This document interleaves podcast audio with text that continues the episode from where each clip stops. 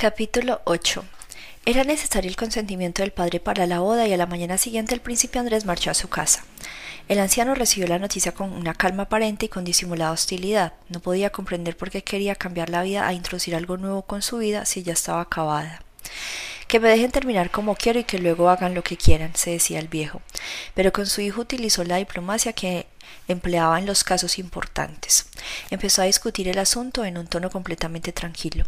En primer lugar, el matrimonio no era brillante ni por el parentesco, ni por la fortuna, ni por la nobleza. En segundo lugar, el príncipe Andrés no era joven y estaba delicado.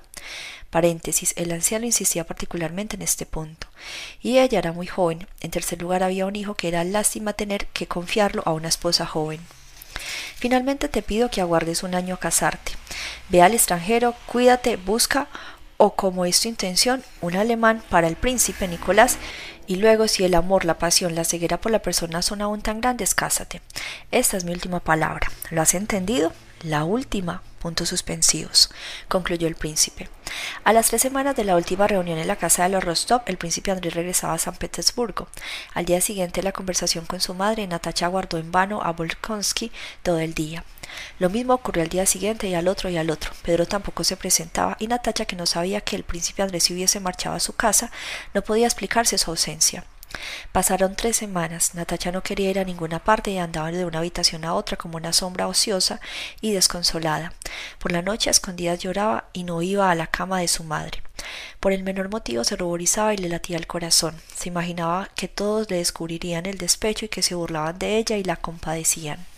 La herida del amor propio, unida a la intensidad del dolor íntimo, aumentaba toda su desventura. Un día entró en la habitación de su madre para decirle alguna cosa y súbitamente se puso a llorar. Las lágrimas se le resbalaban por el rostro como una criatura humillada por no saber por qué le han castigado. La condesa la calmó. Natacha, que al principio escuchaba las palabras de su madre, la interrumpió. Basta, mamá, no pienso ni quiero pensar. Bueno, venía. Ha dejado de venir. No quiero casarme, me da miedo. Ahora ya estoy bien tranquila. Al día siguiente, después de esta conversación, Natacha se puso un viejo vestido por el que sentía una predilección especial y desde aquella mañana reemprendió la vida ordinaria de la que se había apartado desde el día del baile. Después de tomar el té fue al salón que le gustaba mucho por la resonancia que tenía y se puso a solfear. Cuando hubo terminado la primera lección, se sentó en medio de la sala y repitió una frase musical que le agradaba especialmente. Escuchaba con placer el encanto con sus sonidos que se esparcían y llenaban todo el vacío de la sala y se apagaban lentamente y súbitamente se puso alegre. Al pasar por delante del espejo se miraba. Un criado quiso entrar para arreglar el salón, pero ella no le se lo permitió. Cerró la puerta tras de sí y continuó paseándose. Aquella mañana volvía a su estado predilecto de amor para consigo misma y de admiración a su persona. Qué delicia esta Natacha, se decía de nuevo como si hubiese sido un hombre quien hablara de ella. Bonita, voz encantadora, joven y no hace daño a nadie. Solo falta dejarla tranquila. Pero, a pesar de que le dejara tranquila, no encontraba sosiego. De ello se dio cuenta inmediatamente. La puerta del vestíbulo se abrió. Alguien preguntó si estaban los de la casa. Se oyeron pasos. Natacha se miraba al espejo, pero no se veía en él. Oyó hablar en la antesala. Cuando distinguió las voces se volvió pálida. Era él. Estaba segura, a pesar de que apenas oía su voz a través de las puertas cerradas. Mamá, Volconsky ha venido. Mamá, es terrible, es insoportable. Yo no quiero sufrir. ¿Qué debo hacer? Antes de que la condesa tuviera tiempo de responder, el príncipe Andrés entraba en la sala con la cara trastornada y seria. Cuando se dio cuenta de la presencia de Natacha, se le iluminó el rostro, besó la mano de la condesa y a Natacha y se sentó en el canape. Hacía tiempo que no habíamos tenido el gusto, empezó la condesa, pero el príncipe Andrés la interrumpió. No he venido porque he estado todos estos días en casa de mi padre. Tenía que hablarle de una cuestión muy importante. He llegado esta noche, dijo.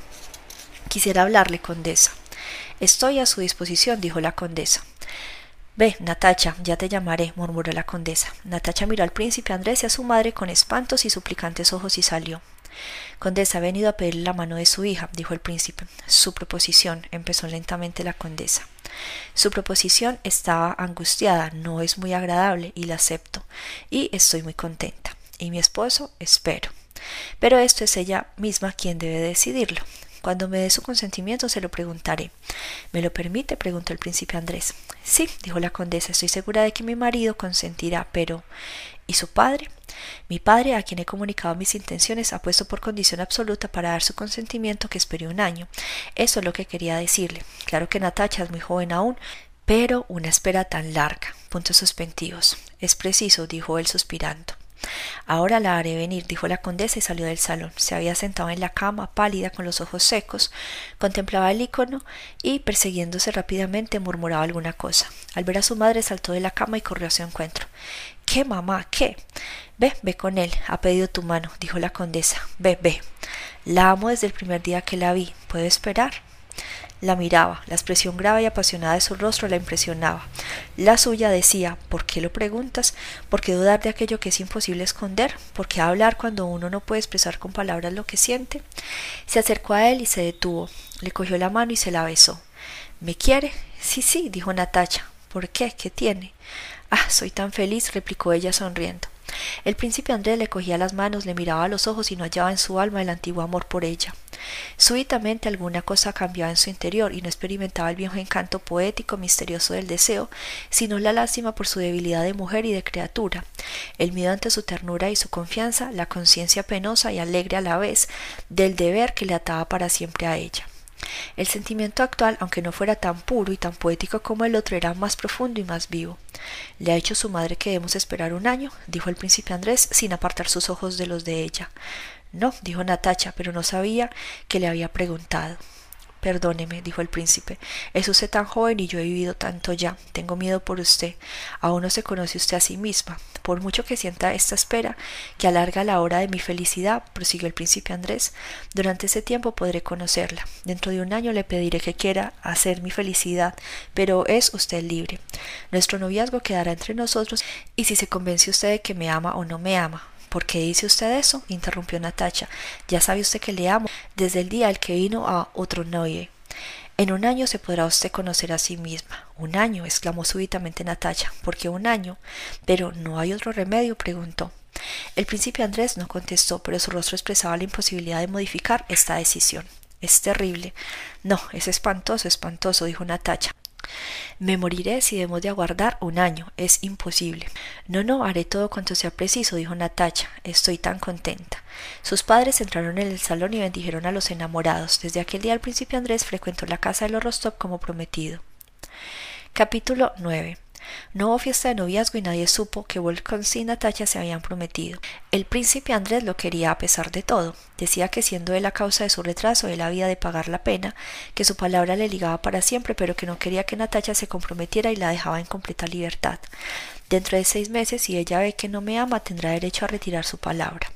No hay que decir que ni los padres ni Natacha ni ella misma querían oír hablar de eso, pero el príncipe Andrés insistía. Diariamente iba a casa de los Rostov, pero no se comportaba como el prometido de Natacha. La trataba de usted y le besaba la mano. Después de la petición entre el príncipe Andrés y Natacha se establecieron unas relaciones muy distintas de las simplemente amistosas que tuvieron antes. Hasta entonces no se conocían. A los dos les gustaba recordar cómo se juzgaban cuando todavía no eran nada el uno para el otro. Ahora los dos se sentían muy distintos. Antes disimulaban, ahora eran sencillos y sinceros. En la familia de momento las relaciones con el príncipe Andrés produjeron cierta incomodidad. Tenía el aspecto de un hombre de otra clase social y durante mucho tiempo Natacha hubo de acostumbrarse a los suyos al príncipe Andrés, afirmando a todos con orgullo que parecía raro, pero que al fin y al cabo era como todos, que a ella no le daba miedo y que nadie había de temerle. Al cabo de algún tiempo la familia se acostumbró a ello y sin cohibirse por su presencia la casa seguía su vida ordinaria que él también llevaba. Sabía hablar de las tierras con el conde, de vestidos con la condesa y Natacha de álbumes y tapicerías con Sonia. A veces los Rostov entre ellos y delante del príncipe Andrés admirábanse de lo que había ocurrido y de cómo eran evidentes los signos del destino, la llegada del príncipe a Otronoye y su entrada en San Petersburgo y muchas otras circunstancias observadas por los familiares. En la casa reinaba aquel sopor poético y silencioso que acompañaba siempre la presencia de los prometidos. A menudo sentados en el salón todos permanecían callados, a veces se levantaban y los prometidos se quedaban solos y también callaban. Hablaban muy poco de su vida futura. El príncipe Andrés sentía miedo y vergüenza de hablar de ello. Natacha compartía ese sentimiento con todos los demás que siempre adivinaban. Una vez Natacha le habló de su hijo. El príncipe se ruborizó, lo que ocurría muy a menudo al ver la gran ternura de Natacha y dijo que su hijo no viviría con ellos. ¿Por qué? preguntó Natacha extrañada. No puedo separarlo de su abuelo. Y luego, ¿Cómo le querría? dijo Natacha, pero ya lo veo, no quiere que tenga ningún motivo de acusarnos a usted y a mí. El viejo conde se acercaba a veces al príncipe Andrés, le abrazaba y le pedía de vez en cuando consejo para la educación de Petia o la carrera de Nicolás. La condesa suspiraba al mirarlo. Sonia, siempre temerosa de estorbar, buscaba excusas para dejarlos solos, incluso cuando no era necesario. Cuando el príncipe Andrés hablaba, Natacha lo escuchaba con orgullo. Cuando era ella la que hablaba, veía con miedo y alegría que él la miraba atentamente y se preguntaba ¿qué encuentra en mí? ¿qué quiere decir con esa mirada? y si no hallara en mí lo que su mirada busca hace mucho tiempo que conoce usted a Besukov ¿es muy amigo suyo? preguntó el príncipe sí es bueno pero un poco raro ya sabe usted que le he confesado nuestro secreto, dijo el príncipe. Le conozco desde pequeño, tiene un corazón angelical. Quisiera pedirle, Natacha, Dios sabe lo que puede pasar, podría dejar de querer puntos suspensivos. Bueno, ya sé que no hemos de hablar de esto, pero solamente quiero pedirle una cosa. Pase lo que pase cuando yo no esté aquí, puntos suspensivos. Pero, ¿qué puede ocurrir? Cualquier desgracia que sobreviniera, le pido, señorita Natacha, que se dirija a él en busca de consejo y ayuda. Es el hombre más distraído del mundo, pero tiene un corazón de oro. Ni el padre, ni la madre, ni Sonia, ni hasta el príncipe Andrés podían prever el efecto que se produciría en Natacha la separación de su prometido. Enrojecida por la emoción, los ojos secos, estuvo recorriendo la casa durante todo el día ocupándose de las cosas más insignificantes, como si no comprendiera lo que le esperaba. No lloró ni siquiera en el momento en que, diciéndole adiós, él le besó la mano por última vez. No se vaya, le dijo con una voz que le hizo pensar si realmente había de quedarse y de la que se acordó durante mucho tiempo. Cuando se hubo marchado tampoco lloró, pero no se movió de su habitación durante algunos días, sentada, no interesándose por nada y repitiendo de vez en cuando Ah, porque se ha marchado. Al cabo de dos semanas, con gran sorpresa de todos, se restableció de la depresión moral y volvió a ser como antes, pero su personalidad moral había cambiado, igual que las criaturas que se levantan con otra fisonomía después de una larga enfermedad. Séptima parte, capítulo 1. Nicolás Rostov se había convertido en un muchacho de maneras rudas, bueno, a quien las amistades de Moscú encontraron no muy recomendable, pero que era amado y respetado por sus compañeros, los subalternos y los jefes que estaba satisfecho de su vida. En aquellos últimos tiempos, en 1809, su madre se quejaba frecuentemente en sus cartas, le decía que los negocios iban cada día peor y que debería volver a casa para consolar y hacer compañía a sus viejos padres. Al leer estas cartas, Nicolás temía que quisiera hacerlo salir aquel mediodía en el cual, desligado de todas las preocupaciones de la vida, se encontraba tan tranquilo y satisfecho. Comprendía que tarde o temprano le sería preciso volver al engranaje de la vida, atar y desatar negocios, llevar cuentas con los administradores, discusiones, intrigas, relaciones, trato social, el amor de Sonia y la palabra dada. Todo esto era horriblemente difícil y complicado y contestaba las cartas de su madre con otras frías clásicas que empezaban así, querida mamá, y acababan con su obediente hijo, pasando por alto todo lo que pudiera hacer referencia a su vuelta. En 1810 recibió una carta de sus padres que le anunciaban que Natacha se había prometido a Volkonsky y que la boda no se celebraría hasta después de un año porque el viejo príncipe no daba su consentimiento. Esta carta entristeció y ofendió a Nicolás. En primer lugar, le dolía que Natacha se marchara porque la quería más que a nadie de la familia. En segundo lugar, en calidad de usar, se dolía de no haberse encontrado en su casa para demostrarle a aquel Busconsi que no era un gran honor su parentesco y que si verdaderamente amaba a Natacha podría prescindir del consentimiento paterno. Durante un momento dudó sin pedir permiso para ver a Natacha prometida, pero las maniobras se acercaban y después pensaba en Sonia, en las preocupaciones de los negocios y aplazó otra vez el viaje. Sin embargo, en la primavera recibió una carta de su madre, le había escrito a escondidas del conde y aquella carta le, le decidió a marcharse. Le decía que si no regresaba, si no se ocupaba de los negocios, las tierras se venderían públicamente y se verían todos reducidos a la mendicidad, que el conde estaba muy aventajado, que se había confiado mucho de Mitenka, que era bueno y que todo el mundo le había engañado, que todo se hundía. En nombre de Dios te pido que vengas inmediatamente si no quieres hacernos desgraciados, escribió la condesa. Esta carta impresionó a Nicolás. Poseía aquel buen sentido de la mediocridad que le dictaba lo que debía hacer. Había llegado la hora de marcharse, si no licenciándose, por lo menos pidiendo un permiso. ¿Para qué era necesario marcharse? No lo sabía, pero después de haber dormido bien, después de haber comido, ordenó que le ensillaran su gris Marte, un trotador muy fogoso que hacía tiempo no había salido y al llegar al alojamiento con el caballo echando espuma por la boca, dijo a la Rutschka Rostov se había quedado con el asistente de Nisov y a los compañeros que salieron a verle que le habían dado un permiso y que se marchaban a su casa. A pesar de que le hubiera sido difícil y extraño pensar que se marchaba y no sabría nada del Estado Mayor, ni sería ascendido a capitán y se le daría la condecoración de Ana en las últimas maniobras, por extraño que le pareciera, pensar que se iba a marchar sin vender el conde polaco Golukonsky los tres caballos que pretendía y lo que pensaba sacar dos mil rublos, por incomprensible que le pareciera, su no asistencia al baile que unos usares habían de dar a la señora Shadeska para rivalizar con los ulanos que daban a la otra señora Borhovska, sabía que debía abandonar aquella buena vida e ir a alguna parte, allí donde todo eran tonterías y preocupaciones. Al cabo de una semana recibió el permiso. Los usares, no solo sus compañeros de regimiento, sino también los de la brigada, le ofrecieron una comida de quince rublos de cubierto, con orquesta y dos coros. Rostov bailó el trepak con el mayor Bosov. Los oficiales borrachos zarandearon, abrazaron y dejaron caer a Rostov. Los soldados del tercer escuadrón volvieron a zarandearlo y gritaron ¡Hurra! Por último pusieron a Rostov en el trineo y lo acompañaron hasta la primera parada. Hasta la mitad del camino desde Kremenchuk a Kiev, todos los pensamientos de Rostov eran aún para el escuadrón, pero a partir de ese instante se olvidó de sus caballos, del sargento, Dobeika y se preguntó con inquietud qué encontraría en Otranoye. Cuando más se acercaba con más y más fuerza pensaba en su casa. En la última parada, antes de Otranoye, dio tres rublos al postillón para que bebiera y como un chiquillo subió la escalera del portal de su casa. No eres la misma, decía. No, más fea.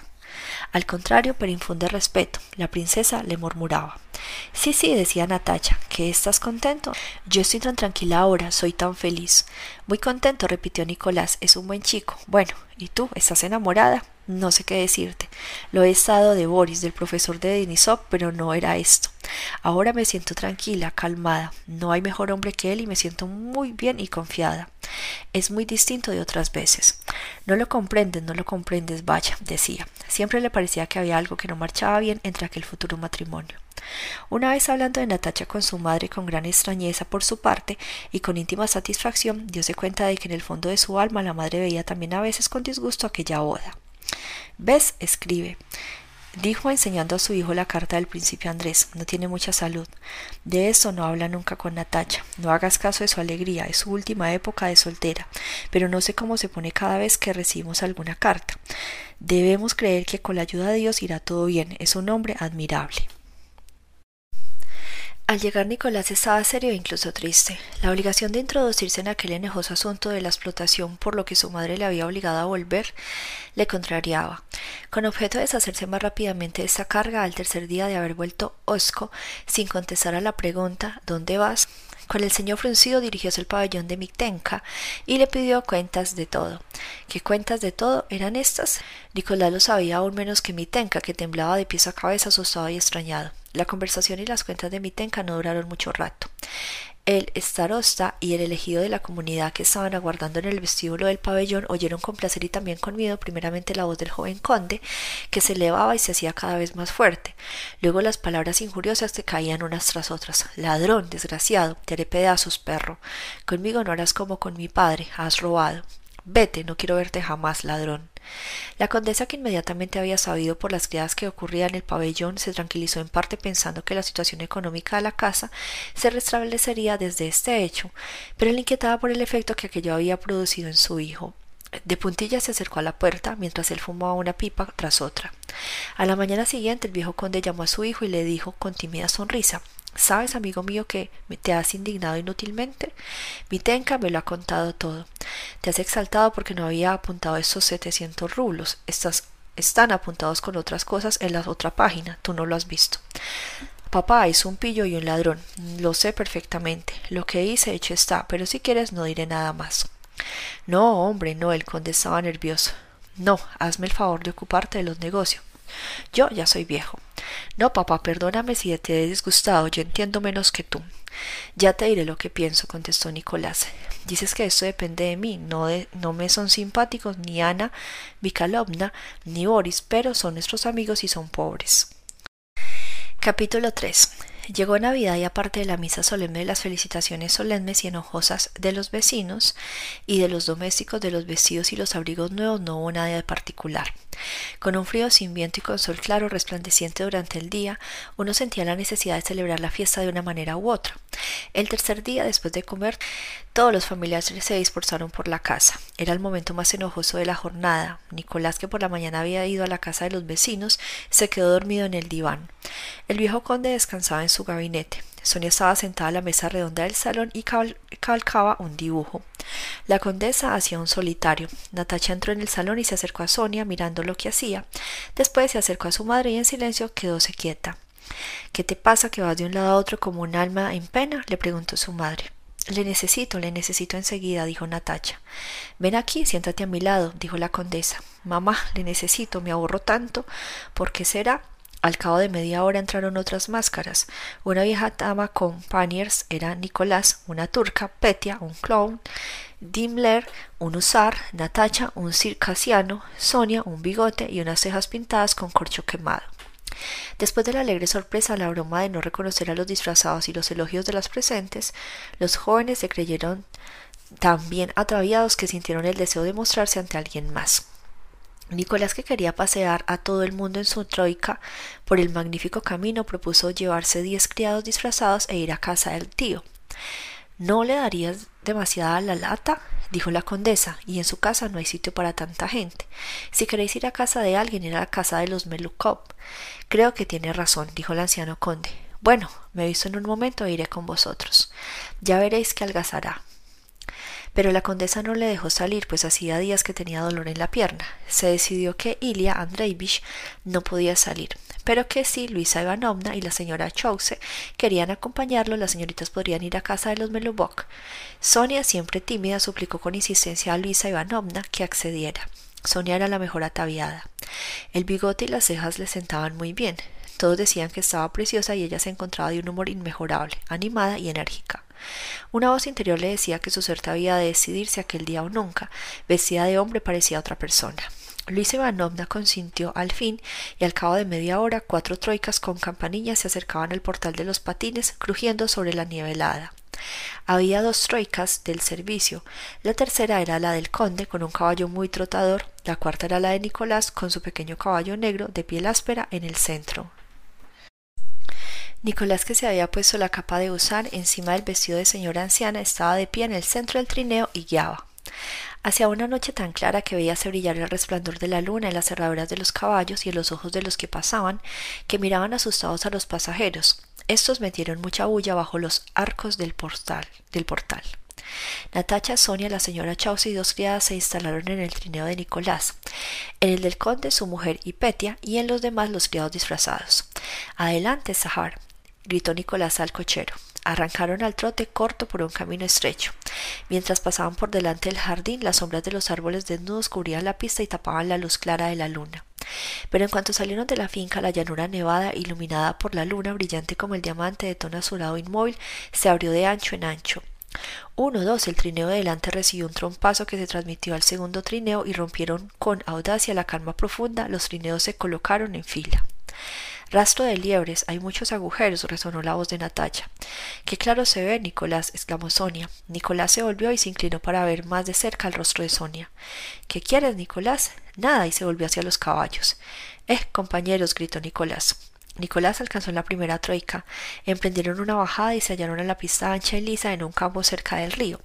¿Por dónde pasamos? Seguramente por el prado. Pero esto es nuevo, no recuerdo haberlo visto nunca. Esto no es ni el prado de Cosoy ni el del monte Diomquino. Dios sabe lo que es. Esto es algo nuevo y mágico. Bien, es igual. Y gritando al caballo alcanzó y pasó a la primera troika. Nicolás lanzó los caballos a la rienda suelta. Sacar alargó los brazos, chascó la lengua y puso los suyos al galope. Tenga cuidado, señor, pronunció Sacar. Las dos troicas volaban de un lado de la una al lado de la otra y las patas de los caballos se cruzaban cada vez más a menudo. Te equivocas, señor, gritó a Nicolás. Mira qué blancos están el bigote y las cejas de estas personitas. dijo una de las personas. Es extraña, bonita con un fino bigote y espesas cejas. ¿Tenéis frío? preguntó. Sí, sí, contestaron unas voces riendo. ¿Quién sois? preguntaron los del portal. Las máscaras de casa del conde. Ya la reconozco por los caballos, replicó una voz. Capítulo 4 cuando todos hubieron marchado de la casa de Pelagia Danilovna, Natacha, que lo observaba y lo descubría todo, se las arregló para instalarse con Luis Ivanovna en el trineo, haciendo que Sonia se acomodase con Nicolás y las criadas. Nicolás ya no tenía ganas de pasar delante de nadie y de vez en cuando miraba fijamente a Sonia, a Sonia a la extraña luz de la luna buscando en aquella luz que lo cambiaba todo a través de las cejas y el bigote la antigua Sonia y la Sonia nueva de la cual había decidido no separarse nunca. La miraba fijamente y se daba cuenta de que era siempre la misma y siempre diferente. Respiraba pleno pulmón al aire helado y mirando la tierra que oía bajo el trineo y el cielo estrellado, se transparentaba el reino de la magia. Sonia, ¿te encuentras bien? le preguntaba de vez en cuando. Sí, respondía ella. ¿Y tú? Natacha, ¿sabes? Me he decidido por Sonia, murmuró. ¿Se lo has dicho? preguntó Natacha. Ah, qué rara estás con esas cejas y ese bigote. ¿Estás contenta? Muy contenta, soy muy feliz. Me daba rabia, no te lo había querido decir, pero te portabas mal con ella. Tenía tan buen corazón, Nicolás, que, que contenta estoy. A veces soy mala, pero me da vergüenza ser feliz sola, sin Sonia. Ahora ya estoy satisfecha. Ve, con ella. No, espera. Ah, qué rara eres, decía Nicolás sin dejar de mirarla. ¿Estás contenta? Así pues, he hecho bien. Ah, muy bien. No hace mucho tiempo que me disgusté con mamá porque dijo que ella tenía, te tenía perturbado. ¿Cómo es posible que diga tal cosa? Me enfadé mucho y no permitiré que nadie hable mal de ella, ni tan siquiera que lo piense, porque ella es mejor que nadie. Así pues, ¿te parece bien? repitió Nicolás. Al llegar a casa, después de explicar a la condesa lo que había hecho en la casa de Melugó, las niñas se retiraron a sus habitaciones. Capítulo 5 poco después de la Navidad, Nicolás declaró a su madre el amor que sentía por Sonia y su deseo de irreductible de casarse con ella. La condesa, que hacía mucho tiempo se daba cuenta de lo que pasaba entre Sonia y Nicolás y por tanto esperaba aquella declaración, escuchó en silencio las palabras de su hijo. Le dijo que podía casarse con quien quisiera, pero que ni ella ni su padre bendecirían aquella unión. Por primera vez Nicolás comprendió que su madre estaba descontenta de él y que a pesar de todo la ternura que le profesaba no se vendría nunca a dar su consentimiento. Fría, sin mirar a su hijo, mandó a buscar a su marido. Cuando el conde entró de la condesa, que se proponía explicarle la cuestión brevemente y con calma en presencia de Nicolás, no se pudo contener, se puso a llorar de despecho y salió del cuarto. El anciano conde empezó a exhortar a Nicolás, a rogarle que renunciara a su proyecto. Nicolás respondió que no podía retirar la palabra dada y el padre, suspirado muy confundido, interrumpió muy pronto las explicaciones y fue a reunirse con su esposa. Durante el tiempo que había discutido con su hijo, sintió la convicción de que él había faltado y administrado mal sus bienes, por ello no podía enojarse contra su hijo, que se negaba a casarse con una mujer rica y prefería a Sonia sin dote.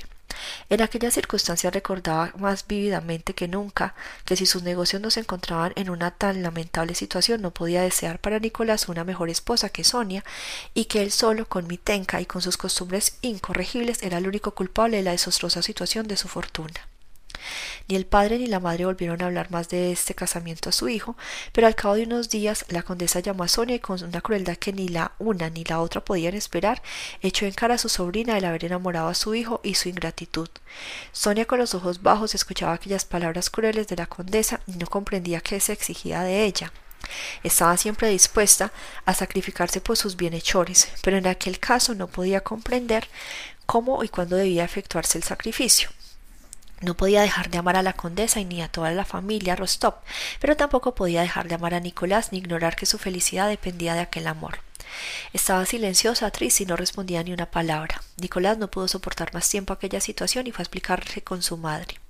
Tan pronto le suplicaba que le perdonase a él y a Sonia, como que consintiera aquel casamiento, como amenazaba a su madre con casarse seguidamente en secreto si tanto la contrariaban.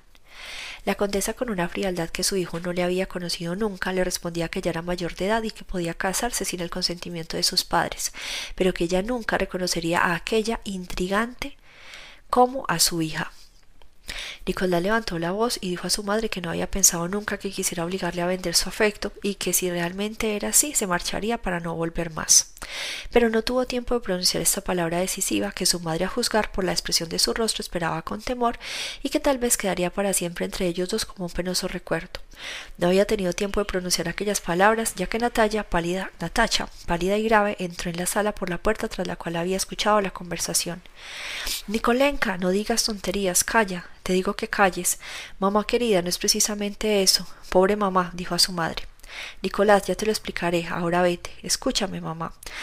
Con la firme intención de volver y de casarse con Sonia después de haber arreglado sus asuntos en el, en el regimiento y conseguir el retiro, Nicolás triste y serio, en desacuerdo con sus padres, pero apasionadamente enamorado, según él creía, marchó al regimiento a principios de enero. Natacha, que al principio soportaba bien y hasta alegremente la separación con su prometido, le echaba luego de menos y sentíase impaciente. El pensar que el mejor tiempo de su vida, aquel que podía dedicar a amarle, pasaba inútilmente para todos, era un tormento continuo para ella.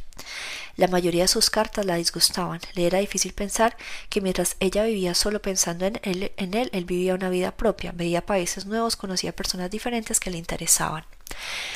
Cuando más interesantes eran sus cartas, más despechada se sentía, y las cartas que ella le escribía no le causaban ningún consuelo, antes las tomaba como un deber enojoso y falso. No le gustaba escribir porque no podía comprender la posibilidad de expresar francamente en una carta la más parte de lo que ella estaba habituada a expresar con la voz, la mirada, con la sonrisa. Le escribía cartas secas, clásicamente monótonas, a las que ni ella misma daba importancia y de las cuales la condesa le corregía las faltas de ortografía en los borradores. La salud de la condesa no mejoraba, pero por otra parte era imposible retardar más el viaje a Moscú. Era preciso vender la casa, hacer el ajuar e ir a esperar a Andrés en Moscú, donde aquel invierno vivía el príncipe Nicolás Andreevich y Natacha tenía el convencimiento de que Andrés ya había llegado. La condesa se quedó en el campo y el conde con Sonia y Natacha marchó a Moscú a últimos de enero. Octava parte, capítulo 1. Al empezar el invierno, el príncipe Nicolás Andreevich Volkonsky y su hija llegaron a Moscú. Por su historia, su talento y su originalidad, el príncipe Nicolás Andreevich se convirtió enseguida en objeto de un respeto particular por parte de los moscovitas y el centro de oposición de Moscú. El príncipe había envejecido mucho aquel año. Los indicios irrecusables de la vejez eran bien manifiestos en él. Somnolencias intempestivas, olvido de acontecimientos inmediatos y memoria de acontecimientos antiguos. Últimamente la vida se había hecho muy penosa para la princesa María. En Moscú se había privada de sus mayores alegrías, las conversaciones con gente devota y la soledad reconfortante de Alicia Gori, y no encontraba ninguna compensación en las alegrías de la capital. No frecuentaba el mundo, todos sabían que su padre no le dejaba salir sin él y él mismo no podía salir por culpa de la salud y por ello no le invitaba ni a las reuniones ni veladas ni a las cenas. La princesa María había abandonado la esperanza de casarse. Ella con frialdad y con qué mal humor el príncipe Nicolás Andreevich recibía y alejaba a los jóvenes que podían resultar pretendientes y que a veces iban a su casa. La vuelta del príncipe Andrés y el momento de su matrimonio se acercaban y la misión de preparar a su padre no solamente no la había cumplido, sino que al contrario la cosa parecía totalmente confusa. Recordar al anciano príncipe la existencia de la condesa Rostov era exasperarle, tanto más cuanto que aún sin eso el mal humor casi nunca le abandonaba. A últimos de enero el conde Ilya Andreevich llegó a Moscú con Sonia y Natacha. La condesa que estaba enferma no había podido acompañarlos y había sido imposible esperar su total restablecimiento. El príncipe Andrés era esperado en Moscú de un día a otro. Era preciso hacer el ajuar, vender la casa de las cercanías de Moscú y debía aprovecharse la estancia del anciano príncipe en la ciudad para presentarle su futura nuera. La casa de los Rostov en Moscú no estaba en condiciones, venían por poco tiempo y la condesa no les acompañaba por todas estas razones. El conde decidió quedarse en casa de María Dmitrievna Askorsinovna, que en muchas ocasiones había ofrecido hospitalidad al conde. Dos días después de su llegada y por consejo de María Dmitrievna, el conde Ilya Andreevich fue con Natacha a casa del príncipe Nicolás Andreevich. El conde no estaba muy alegre al pensar que debía hacer esta visita. El príncipe le daba miedo. La última entrevista que había tenido con él, cuando el alistamiento durante el cual, en respuesta a su invitación a comer, había recibido una severa represión por no haber proporcionado bastantes hombres, la tenía clavada en la memoria. Natacha, que se había puesto su mejor traje, estaba por el contrario de muy buen humor. Llegaron a la vieja casa sombría de Posjivenka y entraron en el vestíbulo. Que Dios nos ayude, exclamó el padre. Una camarera corrió a la sala muy apresurada y dijo algo referente a la princesa. Finalmente apareció un criado viejo con cara severa e informó a Rostov que el príncipe no podía recibirlo, pero que la princesa le rogaba que pasara a sus habitaciones. La primera que salió a recibirlos fue la señorita Buriné. Saludó a padre e hija con su cortesía particular y los acompañó donde estaba la princesa, que con el rostro descompuesto, cubierta de muchas manchas rojas, salió con paso tardo a recibir a los visitantes, haciendo todo lo posible para aparentar aplomo y vivacidad. Natacha, al primer golpe de vista, no agradó a María. La encontraba demasiado bien vestida y le parecía frívola, alegre y vanidosa. La princesa María no se daba cuenta de que antes de conocer a su futura cuñada ya sentía una prevención involuntaria por su belleza y celos por el amor de su hermano. A más de esta antipatía invencible, en aquel momento la princesa María estaba aún emocionada porque al tener noticia de la visita de la Rostov, el anciano príncipe había dicho que no los necesitaba para nada, que la princesa los podía recibir si quería, pero que prohibía que los hiciera entrar a sus habitaciones. La princesa se había decidido a recibirlos, pero sufría teniendo, temiendo que el viejo príncipe hiciera alguna de las suyas, ya que llegaba de los Rostov le había conmovido mucho. Estimada princesa, ya lo veis, os traigo una cantatriz, dijo el conde. Estoy contentísimo de que tengamos ocasión de conocernos. Siento que el príncipe continúe tan delicado. Si me lo permitís, princesa, os dejaré a Natacha unos momentos. He de ir a dos pasos de aquí a la plaza de los perros, a casa de Ana Semiomna, y después pasaré a buscarla. La señorita Berionem no se iba a pesar de las miradas significativas que le dirigía a la princesa que quería encontrarse a solas con Natacha y seguía imperturbable la conversación sobre la vida mundana de Moscú y los teatros. Natacha estaba ofendida por el barullo que se había producido en la antecámara, por el azoramiento de su padre y el tono forzado de la princesa, que parecía hacerle un favor al recibirla y por ello todo le era desagradable. La princesa María no le gustaba, la encontraba fea, afectada y seca. De súbito Natacha se alzó moralmente y a pesar suyo tomó un tono negligente que le distanció aún más de la princesa María. A los cinco minutos de conversación penosa forzada se oyeron los pasos rápidos de unas pantuflas que se acercaban. El rostro de la princesa María expresó el espanto. La puerta de la sala se abrió y el príncipe entró. Iba con gorro de dormir blanco y bata. Ah, señora, dijo la señora condesa, la condesa Rostov, si no me equivoco. Os pido perdón, excusadme, porque no lo sabía, señorita. Os ruego que no sabía que os hubieses dignado hacernos el honor de una visita. He venido al cuarto de mi hija con esta indumentaria. Os ruego que me excuséis, os ruego que no lo sabía, os ruego que me excuséis. Dios sabe que lo ignoraba, murmuró de nuevo el viejo y salió. En aquel momento casi aborrecía a aquella vieja y seca princesa que le había puesto en aquella situación tan desagradable y había dejado pasar media hora sin decirle nada del príncipe Andrés. Pero la princesa María también se decía lo mismo, sabía que había de decírselo, pero no podía. Primero porque la presencia de la señorita Boriné se lo, se lo privaba, y después porque aún no existiendo ninguna razón particular le era penoso hablar de aquel casamiento. Cuando el conde hubo salido de la estancia, la princesa María se acercó rápidamente a Natacha le tomó la mano y suspirando penosamente dijo Espérese. Yo. Natacha, con aire burlón que ni ella misma sabía explicar, se miró a la princesa María. Querida Natacha, ya sabes que estoy muy contenta de que mi hermano haya encontrado la felicidad. Creo, princesa, que no es muy cómodo hablar de esto en este momento, dijo Natacha. Natacha, ¿qué tienes? Pero, ¿qué importa todo esto? Ya pasará, Natacha, le decía Sonia. No, si supiera cómo hiere. No digas eso, Natacha, tú no tienes ninguna culpa. ¿Qué te importa? Abrázame. Natacha levantó la cabeza, abrazó y besó a su amiga en los labios y descansó su rostro húmedo en el de Sonia. Ya lo sé que nadie tiene la culpa. La tengo yo, pero todo eso hace mucho daño. Ah, porque no viene, decía Natacha. Capítulo 2 Aquella noche los Rostov fueron a la ópera. María Dimitrievna había adquirido las localidades. Natacha no quería ir, pero era imposible corresponder con una negativa aquella atención que María Dimitrievna tenía precisamente para ella. Cuando ya arreglaba a punto de salir, pasó el salón para esperar a su padre. Se encontró bella al mirarse al espejo, muy bella y aún entristeció más con una tristeza dulce y afectuosa. La tacha en aquel momento se sentía tan tierna, tan dulce, que no tenía bastante con amar y saberse amada. Necesitaba besar al hombre amado, escucharle palabras de amor, porque su corazón desbordaba este sentimiento. Mientras iba hacia el carruaje al lado de su padre y miraba soñolienta las luces que se deslizaban sobre el cristal cubierto de escarcha, aún se sentía más tierna y más triste y se olvidaba con quién estaba y a dónde iba. En la hilera de coches de los Rostov, haciendo crujir la nieve bajo sus ruedas, se acercaba al teatro.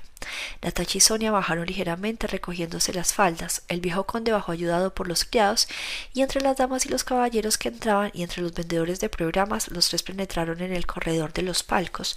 Detrás de la puerta cerrada se oía la música. Natacha, el cabello, murmuró Sonia. El criado cortésmente se deslizó ante ellas y abrió la puerta del palco. La música se oía más distante, la hilera iluminada de palcos brillaba de mujeres con los brazos desnudos y el patio chispeaba de uniformes. La dama que entró en el palco contigo observó a Natacha con una mirada de envidia femenina. El de un luna uno se había levantado, iniciábase la sinfonía. Natacha, alisándose el vestido, entró con Sonia y se sentó cara a la fila iluminada de palcos del otro lado. La sensación no experimentada desde hacía mucho tiempo de centenares de ojos que la miraban los brazos y el cuello desnudo se apoderó de ella de súbito desagradablemente y le citaron una serie de recuerdos de deseos correspondientes a aquella sensación. Las dos muchachas notablemente bonitas acompañadas del, don, del conde Ilya Andreevich, al que hacía tiempo no se le veía en Moscú, atraían la atención general. De otra parte, todo el mundo conocía vagamente las relaciones de Natacha con el príncipe Andrés. Se sabía que los Rostov habían ido a vivir al campo y la prometida de uno de los mejores partidos de Rusia era mirada con curiosidad. Todo el mundo encontraba que Natacha desde que vivía fuera de allí había ganado en belleza y aquella noche a causa de la emoción estaba más bella que de costumbre. Impresionada por la plenitud de su vida y la belleza ligada a la indiferencia por todo lo que le rodeaba, sus ojos negros miraban a la gente sin buscar a nadie. Su brazo delgado, desnudo hasta el codo, se apuntalaba a la barandilla cubierta de terciopelo e inconscientemente se abandonaba arrugando el programa según el ritmo de la sinfonía. Ante la orquesta en el centro, vuelto de espaldas al escenario, Dolokov estaba de pie con su pelo espeso, rizado, echado hacia atrás y llevaba traje persa. Era el punto de mirada de toda la sala y con todo y saber que lo miraba, se mantenía con tanto aplomo como si estuviera en su casa. A su alrededor se agrupaba la juventud dorada de Moscú y se veía bien que él la dirigía. En el palco vecino apareció una dama bella y de buen porte con una trenza enorme, la espalda y el pecho muy escotados, blancos y opulentos. El doblar collar de gruesas perlas rodeaba su cuello. Tardó un buen rato en instalarse haciendo crujir la falda de seda. Natacha, a pesar suyo, miraba aquel cuello, aquellos hombros, aquellas perlas y aquel peinado y admiraba su belleza. Mientras Natacha la miraba por segunda vez, la dama se volvió y tropezó con la mirada del conde Ilya Andreevich, que conocía a todo el mundo. El conde se inclinó y le dirigió la palabra. Hace mucho tiempo que estás aquí, condesa. Iré a besarle la mano. Yo he venido para resolver unos negocios y he traído a las niñas. Dicen que Semiomna trabaja divinamente. El conde Pedro Kirilovich se acuerda de nosotros. Está aquí. Sí, tenía intención de venir, dijo Elena. Es hermosa, ¿eh? Murmuró el viejo conde. Es una maravilla. Comprendo que se enamoren de ella, replicó Natacha. En aquel momento sonaba el último acorde de la obertura y el director de la orquesta golpeaba la tril con su batuta. En el patio los caballeros que entraban retrasados se acomodaban en sus respectivos asientos. Enseguida en los palcos y en el patio se hizo el silencio. Los hombres viejos y jóvenes de uniforme o de etiqueta, todas las damas con sus bustos cubiertos de pedrería, fijaron ávidamente su atención en la escena. Natacha miró también. Capítulo 3. Llegada del campo y en aquella disposición seria en que se encontraba Natacha, todo aquello le pareció bárbaro y grosero. No podía seguir el curso de la ópera ni podía escuchar la música. Veía solo cartones pintados, hombres y mujeres extrañamente vestidos que bajo una luz cruda se movían de una manera rara, hablaban y cantaban. Sabía lo que quería representar todo aquello, pero en conjunto era tan fingido, tan poco natural, que tan pronto se avergonzaba por los comediantes como se reía. Miraba las caras de los espectadores a su alrededor y buscaba en ellas el mismo sentimiento de extrañeza que ella experimentaba, pero todos estaban atentos a lo que pasaba en la escena y expresaban una admiración que a Natacha le parecía fingida. Seguía mirando las hileras de cabezas llenas de pomada del patio, las damas escotadas de los palcos y sobre todo a su vecina, Elena, que apenas vestía con una sonrisa quieta y tranquila, no apartaba los ojos del escenario y sentía luz, la luz clara que llenaba la sala y el aire que la multitud calentaba. Poco a poco Natacha empezó a entrar en un estado de embriaguez que hacía mucho tiempo no había sentido. No se acordaba de quién era, ni sabía dónde estaba, ni lo que hacía ante ella. Miraba y pensaba, y las ideas más raras, las más inesperadas, sin conexión, le pasaban por la mente. Tan pronto le acudía la idea de saltar al escenario, de cantar el aire que entonaba la actriz, como con el abanico quería tocar a un viejecito sentado cerca de ella, oían inclinarse hacia Elena y hacerle cosquillas. En uno de aquellos momentos, cuando en la escena todo estaba silencioso esperando la entrada de un área, la puerta de entrada del patio rechinó por el lado del palco de Elena y se oyeron pasos de hombres. Curaguín, murmuró alguien. La condesa Besukov se volvió sonriente hacia el que entraba. Natacha miró en la misma dirección de los ojos de la condesa y vio a un ayudante de campo de bella estampa, seguro y cortés a un tiempo que se acercaba a un palco. Era Anatolio Kuragin, que hacía tiempo no se dejaba ver y que era recordado desde el baile de San Petersburgo. Llevaba el uniforme de ayudante de campo con unas charreteras de aguilletes. Andaba con aire contenido y bravo. Que hubiese sido ridículo si él no hubiera sido tan hermoso y si en su rostro no apareciera aquella expresión de satisfacción jovial y alegre. A pesar de haber empezado la representación, andaba por la alfombra del pasillo sin prisa, haciendo tintinear ligeramente las espuelas y el sable, alta la hermosa cabeza perfumada. Mirando a Natacha se acercó a su hermana, apoyó la mano izquierda en la barandilla del palco, le hizo una seña con la cabeza e inclinándose le preguntó algo designado a Natacha. Muy bonita, dijo refiriéndose a Natacha. ¿Cómo se parecen hermano y hermana? Qué hermosos son ambos, dijo el conde. Durante todo el entreacto, Kuragin estuvo de pie cerca del escenario al lado de Lokop, mirando el palco de los Rostov. Natacha veía que hablaban de ella y se sentía muy satisfecha. Se volvía de manera que la pudieran ver de perfil porque creía que aquella posición la favorecía. Antes de empezar el segundo acto, Pedro, el que de los Rostov aún no había visto desde que habían llegado, apareció en el patio. Tenía cara triste y había engordado en el tiempo en que Natacha no lo había visto. Sin fijarse en nadie, pasó a primera fila. Anatolio se le acercó y le dijo algo señalando el palco de los Rostov. Durante la conversación con Pedro, Natacha oía en el palco de Elena una voz de hombre, adivinó que era la de Kuragin. Se volvió y sus miradas lo encontraron.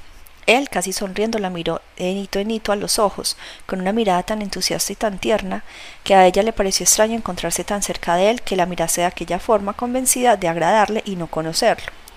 Cuando hubo terminado el segundo acto, la condesa Resukov se levantó, se volvió hacia el palco de los. Paréntesis. Su escote era tan enorme que podía decirse que llevaba el pecho desnudo. Con la mano aguantada hizo una seña al conde y sin hacer caso de los que entraban en su palco, se puso a hablar con él sonriendo graciosamente. Pero presénteme usted a sus deliciosas hijas, le dijo. Todo el mundo habla de ellas y yo no las conozco. Ahora yo también me quiero volver moscovita, dijo Elena. ¿Cómo no le da a usted vergüenza de haber enterrado unas perlas así en el campo? Querido conde, me permitirá usted que me ocupe de sus hijas, aunque lo mismo que usted estoy aquí de paso. Procuraré distraerlas. He oído hablar mucho de usted en San Petersburgo y tenía muchas ganas de conocerla, dijo Natacha. He oído hablar a mi paje Drubeskoy, ya saben que se casa, y del amigo de mi marido, Volkonsky, el príncipe Andrés Volkonsky, dijo con un acento particular, dando a entender que conocía el noviazgo de Natacha. Para estrechar las relaciones pidió que una de las muchachas pasara el resto de la velada en su palco y Natacha pasó a él. Capítulo 4 en el entreacto, el aire frío se filtró en el palco de Elena. La puerta se abrió y Anatolio entró inclinándose para no molestar a nadie. Permítame que le presente a mi hermano, dijo Elena, Anatolio, que tan guapo estaba lejos de como cerca, sentado a su lado, diciéndole que había mucho tiempo que anhelaba aquel placer, desde el baile de Narinsky, donde había tenido el inolvidable gozo de verla. Con las mujeres Kuragin era mucho más inteligente y sencillo que con los hombres.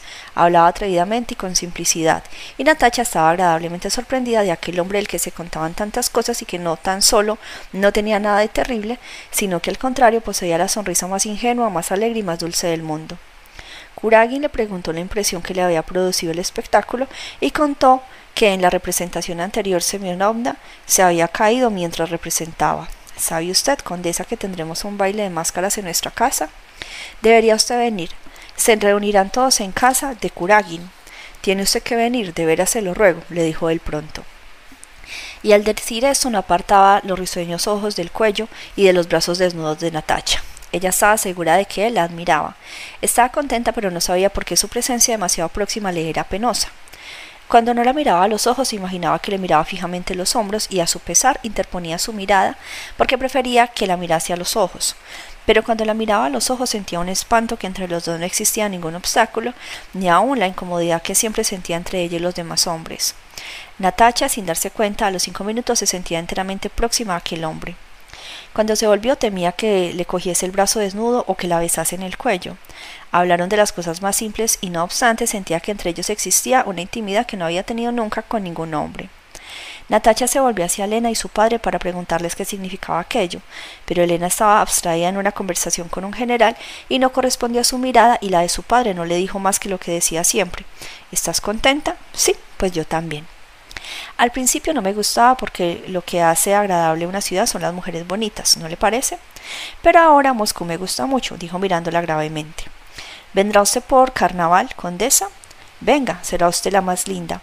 Venga, querida condesa, y emprenda, deme esa flor. Natacha no comprendió qué le decía, ni él tampoco lo comprendía, pero ella adivinó en aquellas palabras incomprensibles una intención inconveniente. No sabía qué decir y se volvió como si no le hubiera entendido. Sentía que estaba muy cerca de ella. Solo al llegar a su casa pude reflexionar, Natacha claramente sobre todo lo que había pasado, y de pronto, mientras se preparaba a tomar el té de última hora, acordóse del príncipe Andrés, presa de horror, gritó en voz alta y delante de todos ¡Oh! y muy sofocada huyó a su cuarto. Dios mío, estoy perdida. ¿Cómo lo he podido permitir? se decía. Durante mucho rato permaneció sentada con la cara entre las manos procurando rehacer con exactitud lo que había pasado y no podía comprender lo que sintió. Todo le parecía sombrío, oscuro, terrible. Allá en aquella sala inmensa, iluminada al son de aquella música, unas niñas y unos viejos salían sobre unas tablas húmedas, y Elena lo miraba todo, descotada, con sonrisa tranquila y altiva, y todos habían gritado ¡Bravo! Allí, a la sombra de aquella Elena, todo era claro y simple, pero ahora solo con ella misma todo era incomprensible. Solo a la anciana condesa de noche en la cama hubiera podido explicar todo lo que pensaba. Sabía muy bien que Sonia, con sus principios severos y escrupulosos, no comprendería su confidencia y la aterrorizaría. Solo consigo misma, Natacha procuraba resolver lo que la atormentaba. Natacha se tranquilizó por unos momentos, pero otra vez su instinto le decía que aunque todo ello era verdad, que si bien no había pasado nada, la antigua pureza de su amor por el príncipe Andrés se había acabado, y otra vez rehacía toda conversión con Kuragin. Se representaba la cara, los gestos, la sonrisa tierna de aquel opuesto mozo que atrevidamente le apretaba el brazo. Capítulo 5 a María Dmitrievna le gustaba celebrar el domingo y sabía hacerlo. El sábado quedaba la casa limpia y ordenada, el domingo no trabajaba ni ella ni los criados. Vestían los trajes de las fiestas y, todo iban, y todos iban a misa.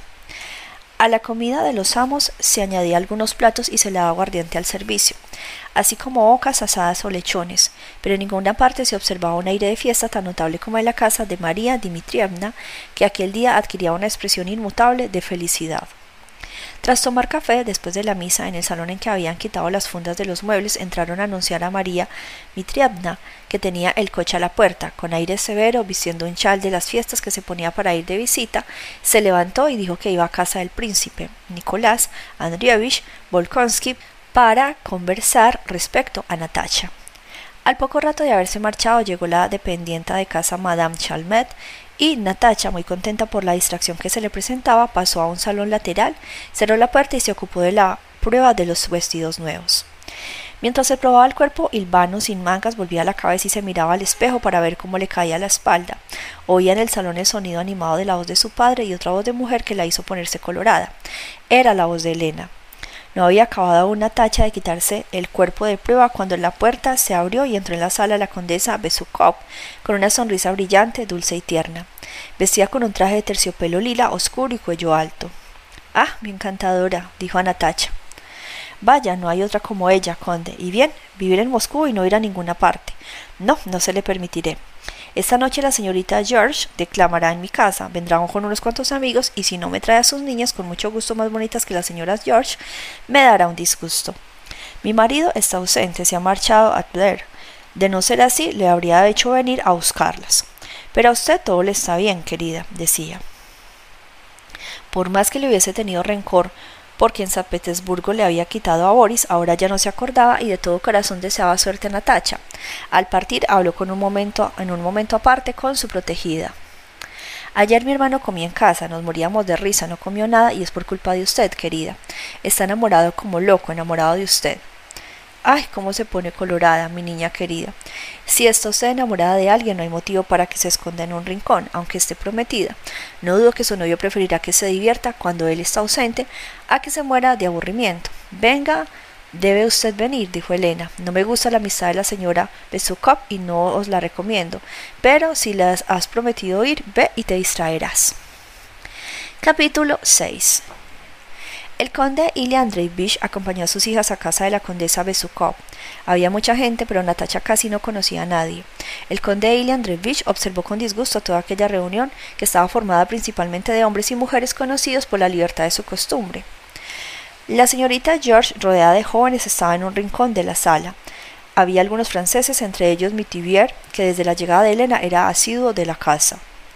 La señorita George, con sus robustos brazos desnudos, un chal arrollado, y caídas encima de los hombros, salió al espacio libre que había dejado delante de las sillas y se detuvo en actitud estudiada. Se oyeron voces de entusiasmo. La señorita George miró al público con severidad y empezó a recitar versos franceses en los que se trataba de un amor criminal hacia su hijo. En ciertos pasajes levantaba la voz, en otros hablaba bajo, levantando la cabeza triunfalmente o se detenía y daba un ronquido abriendo mucho los ojos. Adorable, divino, delicioso, se oía por todas partes. Qué hermosa es, dijo Natacha a su padre. Si la miro a usted, yo no le encuentro nada hermosa. Dijo Anatolio que seguía a Natacha. Es usted encantadora, desde el día en que la vi no he dejado. Para puntos suspensivos. Natacha, ven, sí que es hermosa, dijo el conde buscando a su hija. Después de declamar algunos monólogos, la señorita George se retiró y la condesa Besukov invitó a sus huéspedes a pasar al salón. El conde quería irse, pero Elena le rogó que no lo hiciera para no desencuadrar el baile que se preparaba. Los Rostov se quedaron. Antonio sacó a Natacha en el vals y mientras bailaban apretándole la cintura con el brazo, le dijo que era encantadora y que la quería. Durante la escocesa que bailó con él, Anatolio no le dijo nada, solo la miró. No me diga otra vez lo de antes, estoy prometida y amo a otro, pronunció muy rápidamente. No me lo diga, ¿qué importa? replicó él. Sé que estoy locamente enamorado de usted, ¿qué culpa tengo yo si es tan encantadora? Es usted la que tiene la culpa. Natacha, animada y desosanada, con los ojos muy abiertos, asustados, miraba a su alrededor y parecía más alegre que de costumbre. Casi no comprendía nada de lo que pasaba aquella noche. Bailaban la polonesa y la escocesa. Estuviera donde estuviera, hablar con quienes hablase, siempre sentía su mirada sobre ella, Luego recordó que había perdido permiso a su padre para ir al tocador a arreglarse el vestido, que Elena la había acompañado y riendo le había hablado del amor de su hermano y que en el pequeño diván se había encontrado otra vez con Anatolio y que Elena había desaparecido, que se habían quedado solos y que él cogiéndole la mano le había dicho en voz tierna No puedo ir a su casa, pero no nos veremos más. La amo locamente, de veras nunca más. Natalia murmuraba, murmuraba Natalia. Unas palabras, una palabra nada más, por Dios, dijo Anatolio. Natalia se turbó. Le era preciso escuchar aquella palabra que le explicaría lo que había pasado y a la cual contestaría. Natalia, una palabra, una, repetía sin cesar. Elena salió con Natacha del salón y los Rostov no se quedaron a cenar y se marcharon. Natacha no durmió en toda la noche. La cuestión insoluble, ¿amaba a Anatolio o al príncipe Andrés? La atormentaba. Amaba al príncipe Andrés, recordaba vivamente cómo le amaba, pero también amaba a Anatolio, esto era indiscutible.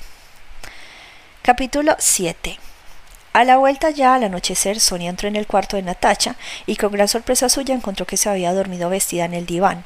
La carta de Anatolio abierta estaba cerca de ella encima de la mesita. Sonia la tomó y la leyó. Leía y miraba a Natacha dormida buscando en sus facciones la explicación de lo que leía y no sabía encontrarla. La cara de Natacha era tranquila, dulce y feliz. Con la mano en el pecho, pero no para no ahogarse, Sonia pálida, temblorosa del miedo y de emoción, se sentó en una silla y se deshizo en lágrimas. Natacha, dijo muy bajito. Ah, ya habéis vuelto. Natacha despertó y se dio cuenta de, que, de la presencia de Sonia. Sonia, ¿has leído la carta? dijo. Sí, repuso dulcemente Sonia. Natacha sonrió triunfalmente. No, Sonia, no puedo ocultártelo más. Ya lo sabes, nos queremos. Sonia, me ha escrito, Sonia. ¿Y Volkonsky? le dijo. Ah, Sonia, ah, si supiera comprender lo feliz que soy, tú no sabes lo que es amor.